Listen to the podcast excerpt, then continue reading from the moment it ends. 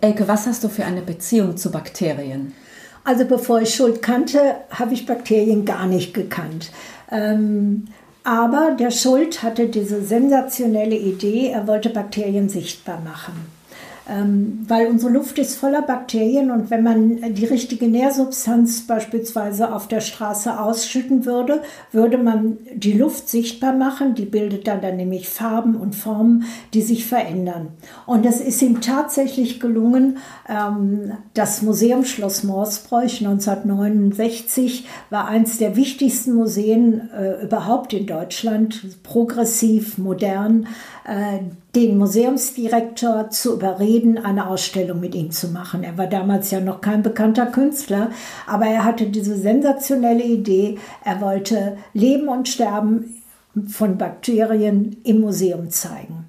Also im Museum Schloss Morsbräuch, äh, durch die ganze Ausstellung, an den Wänden war gar nichts, durch die ganze Ausstellung lief so ein ganz rüder Gang aus einem Baugerüst, über das das Publikum ging. Und im ersten Raum, der war also angefüllt mit Agar-Agar, das ist eine Nährsubstanz für Bakterien. Der zweite Raum war mit Pommes frites angefüllt und äh, der dritte Raum war äh, mit äh, Kartoffelpüree angefüllt. Und da waren verschiedene Bakterien geimpft. Ich war beim äh, Professor Dr. von Ark, der hat ein ganz großes Institut in Holland und hat mich anlernen lassen und der war ganz begeistert und sagte, Woch, in so großer Wildbahn habe ich die noch nie gesehen. Ich sehe die immer nur in so kleinen Petrischalen und der gab mir Bakterien mit, natürlich äh, keine gefährlichen, sondern Penicillium und so.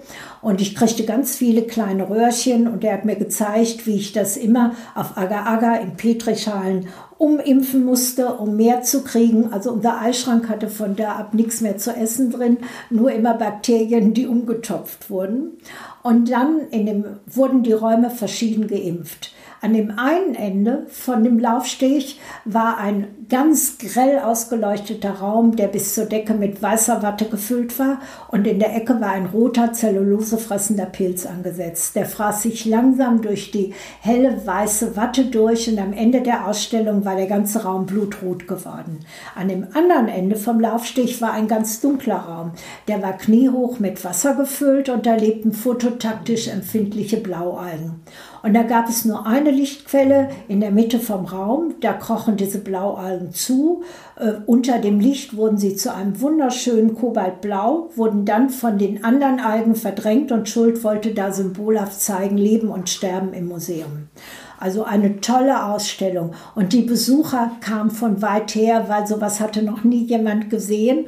Und die Ausstellung sah täglich anders aus, weil die Bakterien, dann waren die lila mehr, dann waren Sporenflug von Raum zu Raum. Und dann, äh, wenn man am dritten Tag kam, waren vielleicht die Grünen schöner und es waren tolle Muster. Ähm, das Problem war nur, nach einer Woche fing natürlich das Kartoffelpüree an zu stinken, was äh, wir auch nicht bedacht hatten. Und äh, wir kämpften dann. Also wir haben versucht, das dann abzudecken, zu isolieren, half alles nichts. Die Bakterien haben das immer wieder alles aufgefressen. Im Museum äh, war an einer Ecke die Bauaufsicht. Die kriegten alle frei, weil keiner mehr da arbeiten konnte. Und äh, der Leverkusener Anzeiger schrieb dann auch, das Museum stinkt zum Himmel und der Museumsdirektor sollte seinen Job verlieren. Und es war also ein Riesentheater. Aber je, je aufwendiger das Ganze wurde, dann kamen äh, Kunsthistoriker aus äh, Amerika von überall, die das noch schnell sehen wollten. Und es war also bis heute gab es niemals mehr eine so unglaubliche Ausstellung in einem Museum. Haben die Kunstkritiker es als Kunst akzeptiert? Also die Deutschen natürlich nicht. Also die haben sich natürlich in Glossen darüber ausgelassen, über Pommes frites und Bakterien und Gestank und so.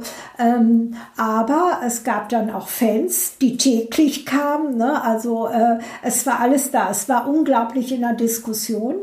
Und äh, das war der Anfang von Schulz Biokinetik. Er nannte dann diese biologischen Prozesse Biokinetik.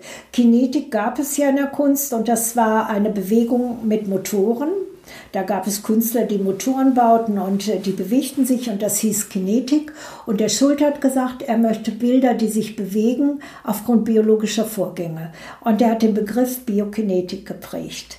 Und äh, das floss dann später in jeden seiner Bildkästen ein. Er hat später die Welt im Kasten gemacht und da war immer ein biokinetischer Kern. Und 1972 kam die Documenta 5 und der Schuld hat eine biokinetische Landschaft mit Soldat im Innenhof vom Fridericianum gebaut, worüber sich die anderen Künstler natürlich entsetzlich aufregten, weil äh, damals war modern also das weiße Bild ähm, oder nur der Strich an der Wand und nun war sowas für sie meinten Profanes. Äh, der Seemann hatte das damals gegen den Kunstmarkt, weil die Documenta wird natürlich nur vom Kunstmarkt bestückt, weil hinterher können die ihre Künstler alle teurer verkaufen. Und er hat sich trotzdem durchgesetzt und hat das Projekt von Schuld genehmigt. Und im Friderizianum haben wir also eine große Landschaft aufgebaut, die sehr mühsam war, weil drei Wochen hat es in Kassel vorher immer geregnet und wir standen bis hier im Schlamm und haben diese Landschaft modelliert. Und in dieser Landschaft lagen also fast 1000 Coca-Cola-Flaschen leere.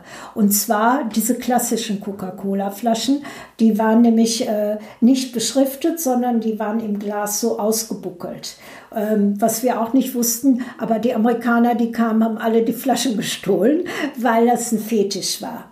Und wir hatten einen amerikanischen Soldaten, der in Vietnam gewesen war. Damals war Vietnam ja auch immer noch stark im Gerede. Und dieser Soldat, der war ein zierlicher Soldat, der passte optisch perfekt da rein. Der stand da mit einem Maschinengewehr die ganzen drei Monate und bewachte diese Landschaft und bewachte quasi unser Müll. Das ist genau das Bild, von dem wir jetzt immer mehr eingeholt werden. Der Schuld war so visionär. Es gab ja Künstler, oder die meisten Künstler, heute wie damals, nehmen ja Farbe und Form und sowas als Thema ihrer Kunst. Aber das gibt es ja immer schon und da gibt es tolle Kunstwerke. Und der Schuld war der erste und einzige Künstler, der so früh, Ende der 60er Jahre, gesagt hat, ich nehme das Thema Umwelt zum Thema meiner Kunst. Und er hat auch diesen Slogan Umwelt, äh, Umwelt statt Unwelt geprägt. Ähm, denn damals hat sich keiner darum gekümmert und Schuld hat damals schon gesagt, ähm, es wird entscheidend für unsere Welt und die Zukunft unserer Welt sein, wie wir mit unserer Umwelt umgehen. Und damals hat man noch, hat man noch äh, Dünnsäure in den Rhein gekippt. Der Club of Rome hat erst äh, nach 72 ein Statement zum Thema Umwelt abgegeben. Vorher hat niemand über Umwelt sich auch nur irgendwelche Sorgen oder Probleme gemacht. Und das ist natürlich eine Sache, die so früh war, dass ich total überzeugt bin, dass Schuld in der Geschichte, nicht nur in der Kunstgeschichte, sondern auch in der Geschichte unserer Welt übrig bleiben wird. Ist das eine besondere Aufgabe, die die Kunst für dich hat? Ja, also ich denke, ein guter Künstler ist wie so ein Seismograph.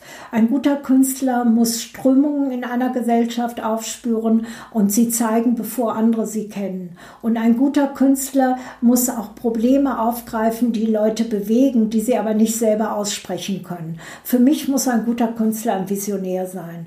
Und wenn man bedenkt, dass beispielsweise Caspar David Friedrich äh, damals äh, Ruinen gemalt hat, wo alle diese schönen Schlösser und Bilder malten, dann war er auch ein Visionär. Und er wurde damals unglaublich angefeindet, äh, weil er diese sogenannten kaputten Häuser gemalt hat. Wie erklärst du dir das, dass äh, Künstler angefeindet werden, wenn sie etwas anderes machen? Weil eigentlich ist doch das genau die Richtung, die die Kunst einschlagen sollte, etwas anderes Neues zu machen. Ja, aber Menschen tun sich sowieso mit anderen Dingen schwer. Und es gibt ja verschiedene Momente. Also es gibt einmal äh, die Kunstszene, die in sich wie ein abgeschlossener Zirkel ist. Ich nenne das immer La pour la, Kunst um der Kunst willen. Das, ähm, da, äh, da sind Feuilletons drin, da sind Kunsthistoriker drin, die wollen nichts verändern. Da sind Galeristen, die wollen möglichst so weitermachen, weil dafür gibt es einen Markt, nur kein Risiko eingehen.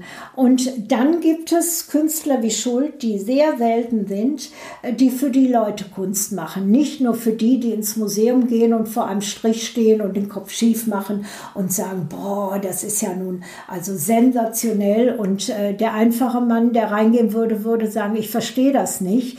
Und da fühlt sich dann natürlich der Sammler oder der Galerist oder der Museumsmann und sagt, ja, ich bin klug, ich verstehe das, ich bin was Besonderes. Das wertet ihn auf. Es geht um ihn und nicht um die Kunst, um seine Position zur Kunst. Und das ist natürlich eine Kunst, die ich immer verachtet habe und Schuld auch. Und das hat aber Schuld auch zu einem Außenseiter gemacht, weil Schuld immer für seine Kunst gekämpft hat und weil er immer etwas machte, was nie in die Norm reinpasste. Und es ist natürlich einfacher für den Kunden und Geld äh, spielt in der Kunstszene natürlich eine Rolle. Und es ist einfacher für einen Galeristen immer gleich ganze Blöcke, die neuen Maler, die Holzbildhauer. Äh, da kann man dann gleich an einen Sammler zehn Künstler aus so einer Gruppe verkaufen. Ne? Das ist einfach, wenn man sowas featuret. Ein Einzelkünstler featuren ist schwierig. Und Schuld stellt ja im Grunde diese ganze angepasste, normale, spießige Kunst in Frage. Also war er irgendwo auch ein Feindbild.